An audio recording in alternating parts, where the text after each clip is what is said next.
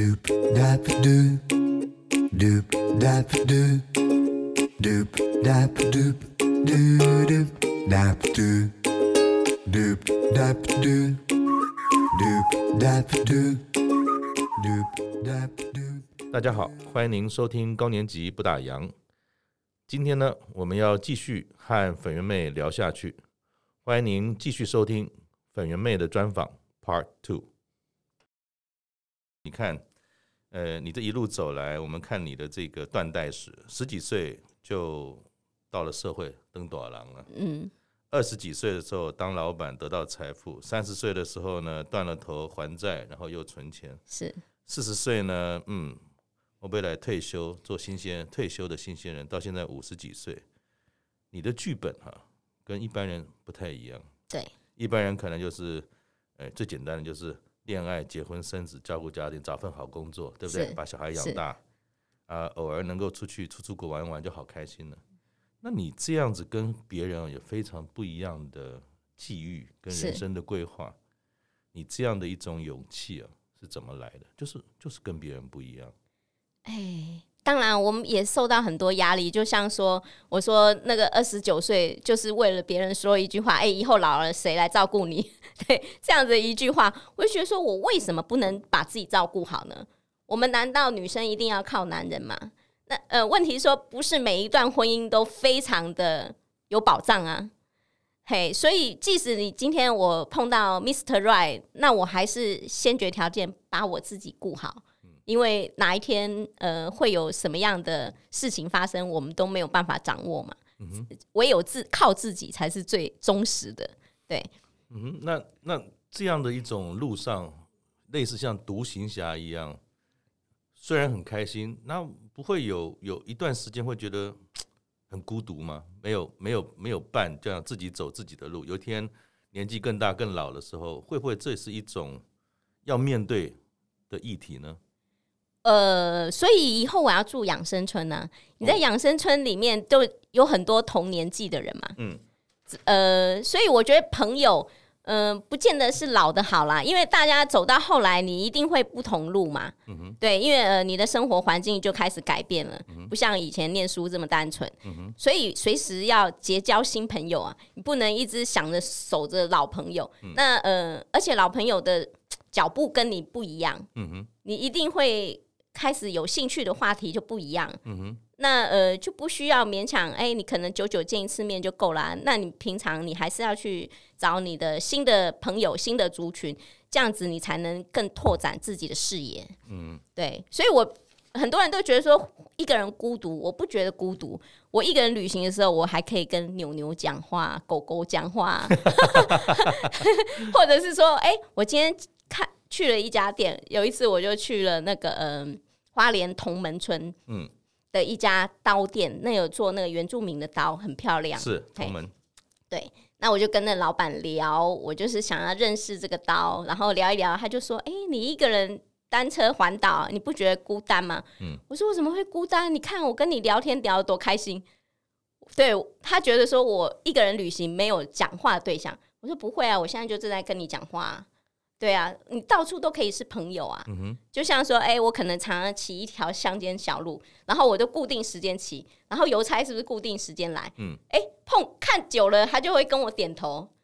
对，那其实到处都有朋友。你真的想要聊天对象的时候，你就放开心，就去跟对方问个好。我觉得你这个点就讲到一个重点，很多人会觉得说独行侠，或者说自己一个人，或是独居独处。对。呃像我母亲也一样，我父亲走后，他就是八十几岁一个人独居。对，其实独居或是刚才讲那个独处啊，对，不是把自己封闭起来，对，而是我不愿意去摄入我不想摄入的那些无谓的干扰的俗事。是，但是我的心永远是打开的。对，当有对的时间、对的人、对的场合，对，那个契机出现的时候，我不会永远关着的。对对对对。而我会把频率调好，开始跟他互动。对，所以这叫做选择性的过日子，选择性的过团体的生活，是，而不是独行侠，就是门关上，然后看到人有看到跟没看到一样，然后很孤僻，其实不是这样子，是吗？对，你解释的很好，很多人就误以为说，哦，我独自旅行，我就是封闭的，我完全不跟别人 聊天。他眼镜一戴，然后那那个耳机一搭，然后就就在那边旅行了。这对，完全不是这样子。嗯，反而你有伴的时候，你不会认识新朋友，你就会一直专注。哎，对对，人家说，嗯，也不好意思跟你再多聊天嘛。对对对，那所以说，哎，今天我一个人，我反而会去观察周遭，嗯，会认识新朋友。嗯。对，那所以说你在这样子你开放心的路上，你永远会有新的好玩的人事物进来，嗯哼，所以你怎么可能感到孤独呢？嗯哼，对。然后你从年轻开始，因为你是学会计的，对，记录，对，记录财富，记录公司的经营，所有的一切，布洛格也是记录，对，记账也是记录，对。然后你一路走来啊，这些的转变，这些的想法。其实你都有把它写下来，你花了时间做的这些记录啊，好处是什么？好处哦，嗯，哎，对我有很多好处。其实有的时候记录不只是记录，我们呃多年后回顾，嗯，你会发现自己哎有没有成长？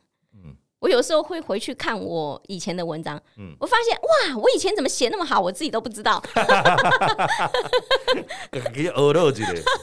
对，有的时候，哎，我那时候的观点是这样，那我现在有没有改变？嗯，哎，你会发现自己成长的痕迹，嗯，那我觉得这很好。还有就是说，你记账，很多人说记账无用啊，嗯、记账是浪费时间的事啊，嗯、啊，事实上记账。记完了，最重要的是检讨、分析跟改进，不是流水账写完就算了。记流水账有什么用？不是，嗯、对，流水账是一一堆无用的数字。嗯，你必须要把那个数字变成有效的资讯。嗯，就是说，哎、欸，我们记账的目的是为什么？挤出更多钱来去理财嘛，嗯、才能让你的财变大嘛。嗯、那呃，所以说你不检讨，你不改进。怎么会变多呢？嗯，对，你光记就不会变多啊。它是透过改进这件事，才让你钱变多的。可是你刚才也提到，就是说，其实每个人啊，都该把自己当成一个公司来经营，自己就是品牌。人生的价值呢，应该有自己来定义，不是活在别人的这种价值跟眼光之中嘛，哈。所以你把自己很多的事情记录下来，而且你不只是记录，不论是财富、人生等等。最重要的是要检讨分析，对，从中再看到有新的可能，对，去学习或者成长嘛，对。那你从退休之后，其实除了自己很活跃之外，也慢慢的很多人看到粉圆妹，是很肯定、很欣赏你的人生跟你怎么样去理财的方式。当然，我一开始就说过，其实很多只看到这个粉圆妹理财的过程，其实是太狭隘了，所以我们。在做跟这个粉圆面的访谈的时候，其实我们是希望能够把它各个面向都能够很完整的开箱，是告诉大家，是你是怎么让别人看到自己的，然后做这些事情很花时间吗？要经营自己的品牌，要做得好，有没有什么技巧可以跟大家分享的？呃，从我我说我部落格是从我退休的时候开始记录，就为了同事一句话，其实当时也没有设限，就是一句话说，我就是要写下来。对，就记录我的生活嘛，好、嗯，那呃，所以没想到，呃，后来很受到大家的喜爱。这不是你当时的目的，但是确实有大家很支持跟喜欢你的部落格。对我，我并没有很想红，我设定是一个不想红的部落客，就纯粹做自己。但是，哎。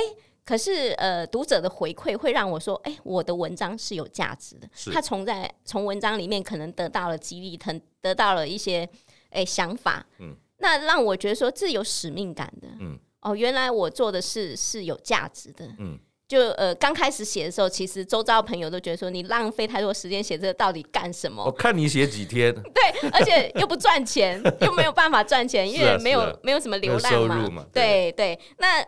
纯粹啊！可是我想说，即使是不赚钱的写，我们也是帮助自己不失智。对对，因为写作就是一个训练脑力的训练，对整理整理的能力。嗯，所以说，哎，就算我不赚钱，我也维持在脑部的健康，这也是很有价值的嘛。对，所以呃，我就是。做什么事就是一个傻傻的纪律坚持。嗯哼，那做久了之后，就别人就看见，看见了之后，哎、欸，就有机会上门。嗯、那呃，这些机会上门也不是说赚多少钱，而是说我喜欢尝试新事物啊，嗯、就像说，哎、欸。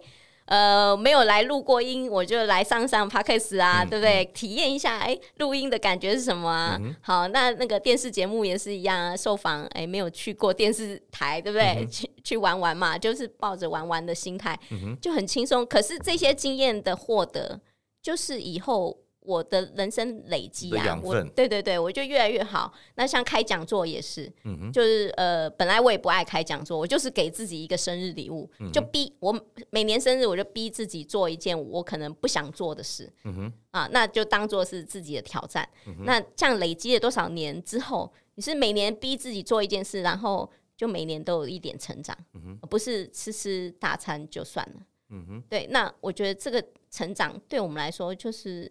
让自己越来越好的一个一件事啊，对。嗯、其实，嗯、呃，你也不是说要摆明了，我退休后就是要成为有名的粉圆妹，而是一句气话说，我就写下来给你们看，我是怎么过日子，而且你自己还是从当中呢去思考说，到底自己过得好跟不好嘛？对。但是也慢慢的，因为这样的一种怎么讲，很真心、很真诚的自我的剖析跟跟记录。也引起了很多人的共鸣，是。那这个共鸣也引起了很多人开始去，因为现在到处都是就说自媒体，对，每个人自己就是一个自媒体，每个人把每个人所看到的东西告诉大家，所以也因为你所做的事跟你所提供的文字的这种呃观点，大家很受用，然后慢慢的流通，慢慢的更多人知道你，也引起了所谓的一般的媒体。的访谈的注意嘛，哈，对对，然后你也觉得这好玩就去，然后也没有什么说一定要怎么样，对，一步一步这样走来。所以，当一个人能够开始经营品牌的同时，我从粉圆妹身上看到的事情是，部落格上千上万，为什么你会被别人看到？对，我想他有几个特质：一，你没有藏私；对，第二，你把自己说的一文不值。没有人敢在部落格上面说，哇，没读书啊，我老爸都不安怎，我也没钱，没这没会没会啊，你是来靠北的吗？可是你却愿意把最真实、不藏私的告诉大家。更重要的是，你提出了方法，是你告诉了大家，你十六岁就出来工作，四十三岁就退休，它不是一场梦，它是一个一连串用了很多心思去做的事情，告诉大家是。谁不希望四十三岁退休？对，但是粉圆妹这样的做法不一定，她可以每个人都复制。是，但是我想她想提出的是一个精神，就是粉圆妹的精神。你要经营自己的品牌，你要经营自己的人生，不论你几岁退休，或是没有退休，你要有纪律的去做好你的理财跟你的人生嘛。对对对。所以我觉得这个是很当然而说，在现在的社会当中，每个都是追求快速，追求公式。对，可是你追求的只是很单纯的记录，对，做好落实每一件事，然后要理想，然后远离笨蛋，这样你才有机会在你的人生路上过得更开心。对，那我想来谈谈呢，你有提到一个叫“居无定所”的这个计划，对，包含你现在的人生也是这样子在过着哈，你可以跟我们介绍一下什么叫做“居无定所”的计划是怎么开始这个 idea？好，我就是呃朝圣之路回来嘛，刚刚有讲到，就是房东说要帮我涨租金，然后我就把东西全部都丢掉了，嗯，然后我就开始住旅店，因为呢，嗯、我为什么觉得说呃我可以住旅店？因为在朝圣之路五十六天，我也是一个旅店一个旅店换嘛，因为我每天走二十公里，总共走了八百公里，嗯，那这样子滚动式的生活让我觉得我变得非常有活力，嗯，因为我在去之前呢，就是。会这里酸这里痛，然后那那一阵子就是我觉得房子就是没有光线，其实对我有一些身体上的影响，生理和心理的影响。嗯、那呃，可是那时候没有证据，就想说呃，我想要跳脱一下去做一些不一样的事，所以到了西班牙之后，我就觉得说，哎，我就自然好了呢。那个什么酸痛都自然好了，每天走二十公里还背十公斤，可是并没有让我更多毛病，反而是旧毛病都不见了，怎么那么神奇？那那原来人就是要这样子的活力呀、啊。那呃，很多人就会觉得说，你住在家里可以很 relax，对，可以放松自在轻松。那你不是住旅店就没有办法放松吗？嗯，我说不会啊，因为哈，你知道吗？人放松就会懒散。你 相信你在家坐在沙发上的姿势一定跟外面不一样。嗯，可是那种让蓝骨头式的坐姿，其实是对我们身体一个伤害。人家有句话这么说。站着不如坐着，坐着不如躺着，躺着不如睡着。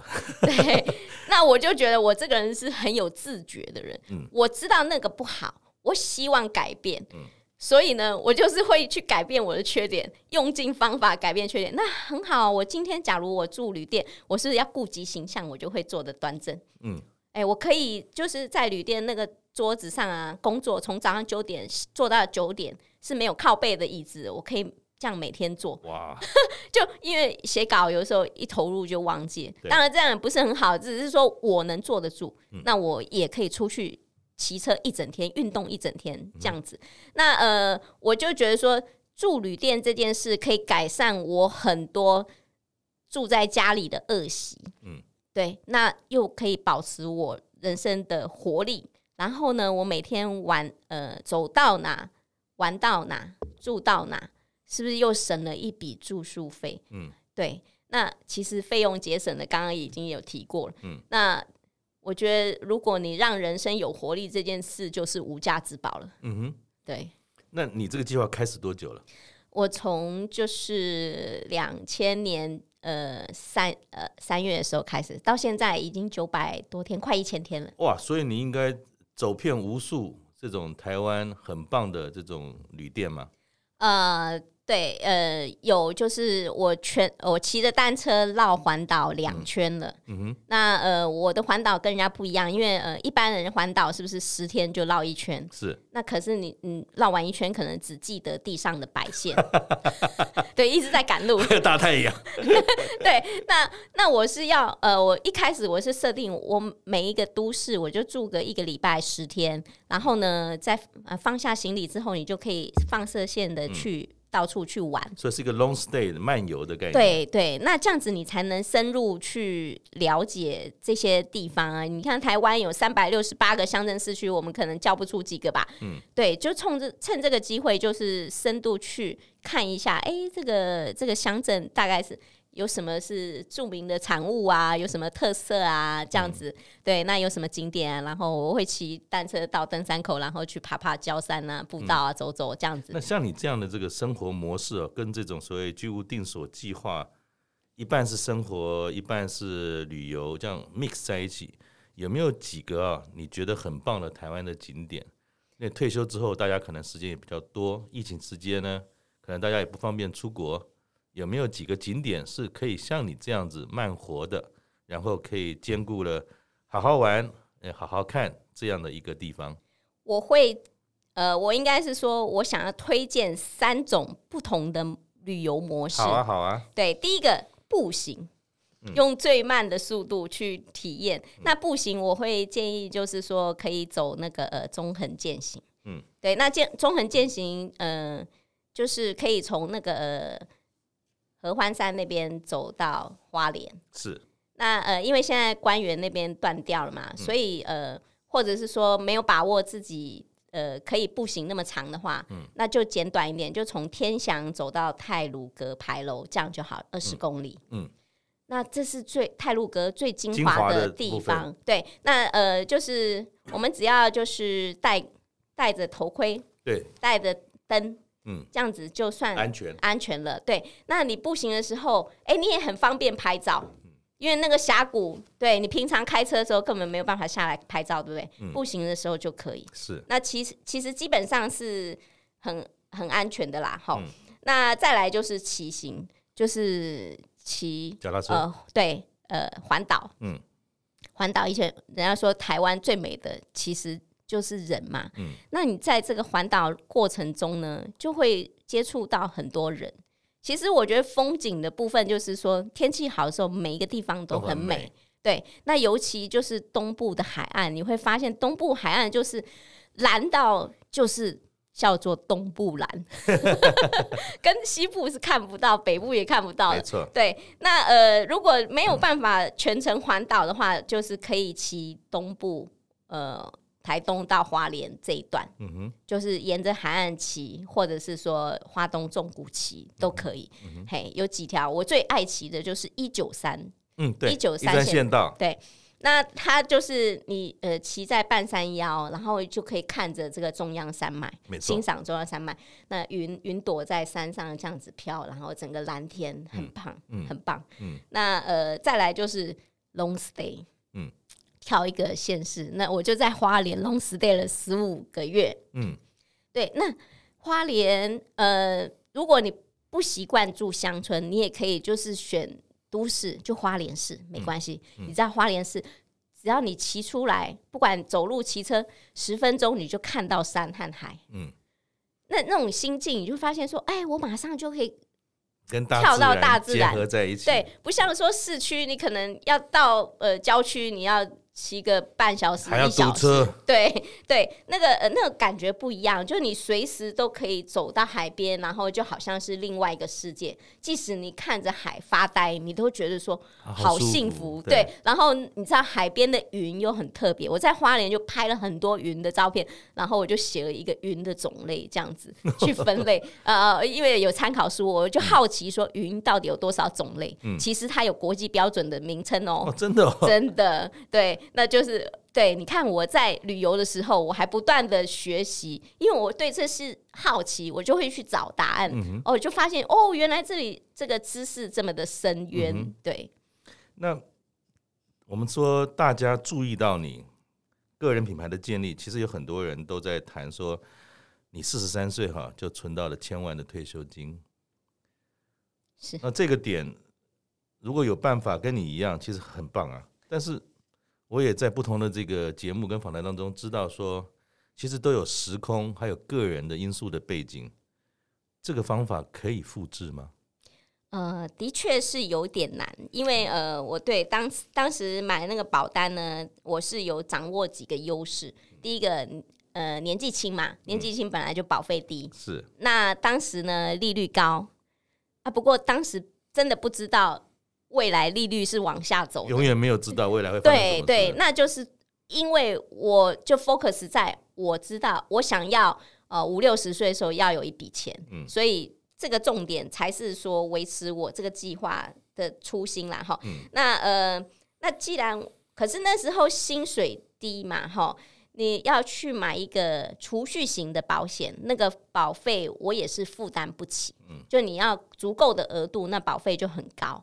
那所以，我就是先买了一个寿险。那你知道寿险的保费低，那以后可以转成保费高，那就是补中间的差额。嗯，那我就想说，以后某天可以做这样子事，等我存够钱，对不对？嗯。那可是呢，一般人买保单，他会就说：“哎，我将今天需要的保障是五百万，我就买一张保单，五百万保额。”嗯。可是我就拆成四张，你知道为什么吗？因为你转换的时候要拿一笔钱出来，嗯，那假设说你五百万保额，你要拿出三百万，容不容易？嗯，那假如我今天拆成四张，我一次只要拿几十万出来，是不是容易多了？就切成小单位，对，那我就一年可以转一次，嗯，所以呃，我就布局好了这件事之后，果真在金融海啸的时候，嗯，那呃，因为我。后来就是改成那个基金理财嘛，定时定额。那金呃金融海啸的时候，哎、欸，我有档基金涨了一百多趴，嗯，我还在正在想说，哎、欸，我要不要获利了结的时候，就咻咻咻咻就下来了。然后呢，就下来之后，我就在六十趴的时候，就还剩挣六十趴的时候，我就想，我总要做点了，做点事，嗯。你虽然少赚了那四十趴，可是你未来 对你还有六十趴，那你获利了结之后，这些资金就是你的子弹。对，那因为你不知道会跌到哪里去嘛。嗯嗯，大家以为说跌到一楼了，嗯，没想到一楼还有地下室，地下室后面还有十八层地狱，还有，对，就跌到地狱去了。嗯，所以还好，我那时候就一个观念，我要扭转乾坤，嗯、扭转乾坤的。先决条件是你要有子弹，嗯，然后有了子弹之后，我就想我的策略是什么，嗯，那我的策略就是说，呃，我不一笔去去去去探它的底。嗯，那因为我们探不到底嘛，所以最好的方法，你就是策略说，哎、欸，我原本一个月扣一万七，我就加码变三倍，扣五万一。嗯。所以就让他这样子每个月扣扣扣，那上班族你就不用顾，你定好了就这样子去扣。嗯、我给自己三年时间，让它可以反弹，因为三年是一个景气循环。嗯、我想你也跌够了吧？嗯、好，那没想到一年半之后它就回升了。嗯、然后因为我在下面扣的比较多，对不对？所以我的 base 比较大。当它一弹一趴，我可能就资总资产就是跳好几趴。嗯、所以就很快回升。那这时候回升的时候，我就做一个动作。就是把它获利了结的钱就放在保单里，就去转换，我就分三年就把它转换完了，所以我就可以分别那三张保单，就是五十五岁跟六十岁开始可以领，呃，一年可以领五十万，领到我上天堂为止。所以其实你这样的布局是动态性的调整，然后也是分散风险，然后只要确定好了，而且你也不做过多不必要的财务杠杆，因为你刚才说。你在居无定所当中，其实生活花费也不多啊。对，假定有你就从四十岁开始已经是那么健康了，一路走到八十岁的话，可能也不需要花不必要的太多的所谓的，因为老了嘛，就是医疗费用。对，所以你大概有差不多差不多定好了，其实你就先把这个事情放在一边，就进入了退休的状态，过着你愉快的退休人生了。对，因为很多人退休，他就想说，我身边要两千万，我才能安心退休。我不是，我要把钱打散，嗯、让大家看不到钱，嗯、就是化整为零。嗯、为什么？嗯、因为当我们有钱的时候，就会很多人 来来，我们就怕老的时候你脑筋不清楚，嗯、对不对？嗯、钱是会被骗光，嗯，然后会有亲戚来借，嗯哼，然后呃呃，那或者是说，哎，我又。又看错了一个投资机会，然后就亏光了。嗯，就我称这叫无光，嗯、就很很多这些呢，都是你无法预测的。那可是你可以事先做点什么，去确保的资产是稳、嗯、稳健的。的那我不，我放保险里会让我安心，就是我不不担心长寿风险。嗯，然后我也不担心钱会被人家觊觎。嗯。虽然它是一个很笨的一个理财方式，嗯，因为呃，就是人家说机会成本嘛，假如你放在利利率更高的一个产品的话，你可能赚更多，嗯，呃，就像说，哎，有些人他可以领息上百万，我也不贪那个，我只要够用就好，嗯，因为我要的是一个安心安稳，那我才能快乐自由的去玩乐啊，嗯，我不要每天去看盘，好累啊，就把时间浪费在那。所以我可以这样讲吗？粉圆妹，其实理财之道。没有最好的方式，只有找到最适合自己的方式。没错，我说，呃，理财就是你不要盲目去追那个标股，嗯、因为很多人追完了之后就发现自己超保守，他没有办法忍受 低呃亏损一点点。但是本本来就是啊，你高利率就是高风险嘛。对对，那可是很多人他就是会把这两件事分开来看，不不可能，只看到好的，没有看到坏的。对。不可能，对，那当然这是人性啦，哈、嗯，所以我才讲说理财不是数学题嘛，你要克服自己的人性，嗯、这对学会了之后，你就可以哎、欸、很安稳的过自己的生活。那在财富这个部分啊，我想就这个财富的议题，最后请教您的是，我们说财富的累积啊，不外乎就两件事嘛，不是开源就是节流。那以你这样子的纪律跟很单纯的思考，适合自己的理财方式，开源节流这两件事。你有没有什么样的想法想要分享给呃听众朋友？好，节流我很会，因为我记账，对，就把每一分钱都控制很好。然后我还会编列预算，大家一听到编列预算就哈哈大笑。你是公家单位吗？我说对呀、啊，你自己就是公司啊。嗯、对，我们要把自己当成公司在经营。嗯、你这个公司可能是百年公司哦。嗯、如果你今天财务状况不好的话，你怎么经营百年？没错。对，那你看，假如你今天去开一个餐厅，不是说。不只是说你要煮的好吃，你要懂得控制成本。很多公呃店倒了，是因为不懂得控制成本，不是没客人，对，不是难吃没客人，对。嗯、那所以说，大家要把这个呃控制预算这个概念深深放在你的人生里面。嗯、好，那你可以节流了之后，我们再来想开源。大家都会担心退休金不够用嘛？嗯、那就像说，哎。我为什么傻傻的写部落格写了十一年？哎，我现在就看到啦，是不是机会就来了？我我当时没有期望，可是机会都来啦，大家主动找我呃访问啊、开课啊、这些演讲啊，这些这些就是开辟财源呐、啊。嗯、然后我在之前爬山的时候，呃，我为了爬山，然后去学了很多登山知识，因为为了要安全嘛。那呃，所以我就会把这些登山知识运用在我的登山的旅程上，然后我就会跟大家分享说怎样做最安全。所以呢，诶，也有很多厂商看到说，诶，你很懂啊，那你是不是可以帮我们这个衣服测试一下？嗯，那这个服装都很贵的，嗯、一万多块。嗯，那呃，虽然不是现金，可是它可以贴补我这个旅游的一些装备。对，嗯、那这就是其实都是开源呐、啊。嗯、嘿，对。嗯、所以财富的本身，嗯，我们说钱永远不会嫌它太多嘛。对。但是如果你在退休的时候之前已经准备好了。未来的生活的方式，像这个粉圆妹，其实就已经想好她退休后的生活要怎么过。她思考到所谓居无定所的这样的形式，其实财富本身对她来讲，原来的规划已经充分了。但是日后所发展出来的兴趣、生活模式，其实还有很多的面向，也可以为他带来斜杠财富。对，那不是当时有预料到的，也是因为他的不设限，才有走到今天的可能性嘛，哈。那又让我想到说，你曾经讲过的呃一句话，刚才前面有提到，二十九岁的你啊，就已经思考六十岁的生活。后面呢还有两句，四十一岁的你已经布局八十五岁的人生，五十岁其实就是你现在的你，你已经完美安排一百岁时候的晚年哈。如果没有经过刚才访谈这样的聊天开箱粉粉圆妹，其实不太容易理解你这三句话的意思。你总比别人看到了更多，要加上三十年、四十年以后的你，甚至五十年以后的你，你已经在做那些的准备了。对，啊，不一定准备就会做到。对，可是你讲到一定要有目标。对，没有目标，你根本不知道你在干什么。对对对。你在二零二二年的时候，你自费哦，自己 自己花钱哦，办了一个分享讲座，讲题是大胆做梦，勇敢追梦。退休后，人生开始精彩。对，你是头壳坏了吗？花花钱去做讲座，自己做这件事，为什么？啊、哦，对我，我刚刚讲说，其实我不太想要办讲座，因为真的我们很怕没有人来。对，那因为就是，我就说我生日的时候会给自己一个挑战。嗯、那那我这个讲座就是八月生日的时候想到的，我我就办一个巡回好了。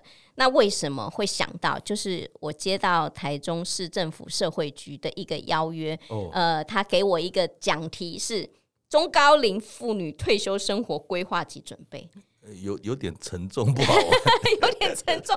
对他，因为我就想到说，哎，妇女在生涯规划上其实都依附着配偶。没错，很多妇女就是结了婚之后，她没有自己的天地，都是为了家，为了先生，为了小孩。对，等到呃，你说呃，已经空巢期的时候，她开始想为自己做点什么时候，她又害怕踏出去。是，所以我就觉得说，我好像很有使命感，必须去跟这些妇女分享，因为这是一个呃妇女团体。嗯，对，我想要跟大家分享。嗯，那呃，所以我就想说，既然他们。有这样子的问题，那呃，普罗大众，大家，我的读者是不是也有这样的问题？嗯哼。而且我就呃做了一个调查，问大家说，哎，那你最想要听什么？很多人跟我说，他想要学习独立。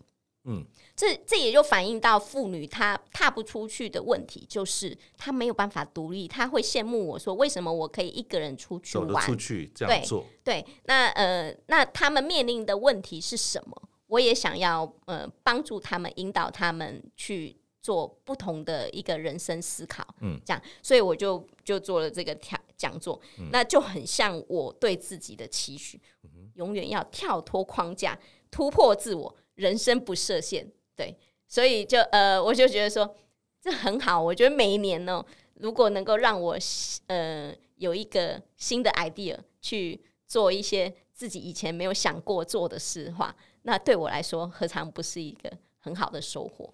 而且，如果还能振奋别人，那是更棒的一种价值嘛。对对对，我希望大家都有一些收获。好，那最后我想请教这个呃粉圆妹了，你有这么大的这种行动力，而且超级棒的行动力，请问你在二零二三年啊有没有什么新的计划？有，对，那呃终于国门开放了嘛，哈，嗯、那我也没有急着要出去，因为。既然承诺要办巡回讲座，就把今年就把它做好。嗯、然后明年我还要再去走朝圣之路，嗯、就是我当时许许愿，因为朝圣之路有很多条。是。那我明年就是想要去走葡萄牙之路。嗯。那呃，我可能计划是八十五天或者是一百一十天，就是呃三个月或四个月。那如果四个月的话，我就可能多走再走一次，呃，上次走的那个呃。呃，西班牙之路，对，嗯、呃，法国之路。嗯、那呃，顺便呢，欧洲几个国家去玩玩的那个火车票我都买好了。哇，机票现在还在观望，等那个有没有？因为最近机票涨比较多，较贵一点。对对对，所以呃，其实会啦，航空公司都复航之后，就会慢慢嗯便宜出来了。对，航班多了之后，对。那我觉得说，很多人都会停留在想，而没有行动。那就像我当时那个呃朝圣之路，我也是会有很多顾忌，因为我外语很烂，英文很烂，那我如何敢一个人去走朝圣之路呢？现在走这么多天，对，我从来没有一个人自助，而且这么多天，而且是要走八百公里。那我比较不害怕走路啦，因为我有体能。我比较害怕的是不会讲外文这件事，对，所以我自己有一点踌躇。然后后来就刚好进行笔记办了一个那个特派员的甄选，嗯，然后我就要去投稿，呃，如果投稿上了之后，我会得到厂商赞助背包、衣服跟登山鞋，那价值一万五，哇，对，那是不是等于省了一万五买自装的？啊啊啊啊、对，所以我就写了我的我的投稿主题叫做“不会外文也可以一个人走朝圣之路”。那我觉得说，呃，他们就是希望看到一个。什么都不会的人做出一些改变，凡人做出一个令我们感动佩服的事，那才叫是真实的人生。那事实上，我觉得对我来说也是一个突破。那因为甄选上了，所以我就有使命感，我必须要去做。嗯哼，嘿，不能丢脸。我想，呃，就像是粉圆妹快乐的这种如银铃般的笑声，所以笑傲江湖在你身上应该是合理的。遇到了困难，遇到了别人的考试，遇到了紧张跟寂寞，其实还是一样，笑一笑就过去了。对。那我想最后也希望能够用这个粉圆妹她所说的一句话来作为今天的 ending。就像我这次巡回演讲，我就告诉大大家这个这句话：嗯，脚若没踏出去，永远到不了终点。嗯哼。我们很常就是在没出发之前就会想东想西，哎呀，欧洲很危险啊，那里很危险，我这样做会不会有怎么样啊？发生什么事情啊？或者不管是在理财方面也是啊。其实呃，退休规划我也不是呃一步就做到，一定是经过中间不断的修修修修，然后我们一一直吸收新知识，然后不断的修改，呃，才会有今天的框架这样子。嗯对，那所以说，如果你没有踏出去那一步，是不是永远就不可能到终点？即使你走得慢，你总要走。嗯哼，对。那我觉得这这一句话送给大家，大家一定要勇于踏出第一步，继续走下去，就会到了终点。谢谢。就像他自己说的，我经营的公司的名字叫做我的人生，我才是自己的老板，自己的主人。谢谢粉圆妹，也预祝她二零二三年的计划成功，旅途愉快。也希望大家能够跟粉圆妹一样，做自己的老板，自己的主人。谢谢，我们下次见，拜拜。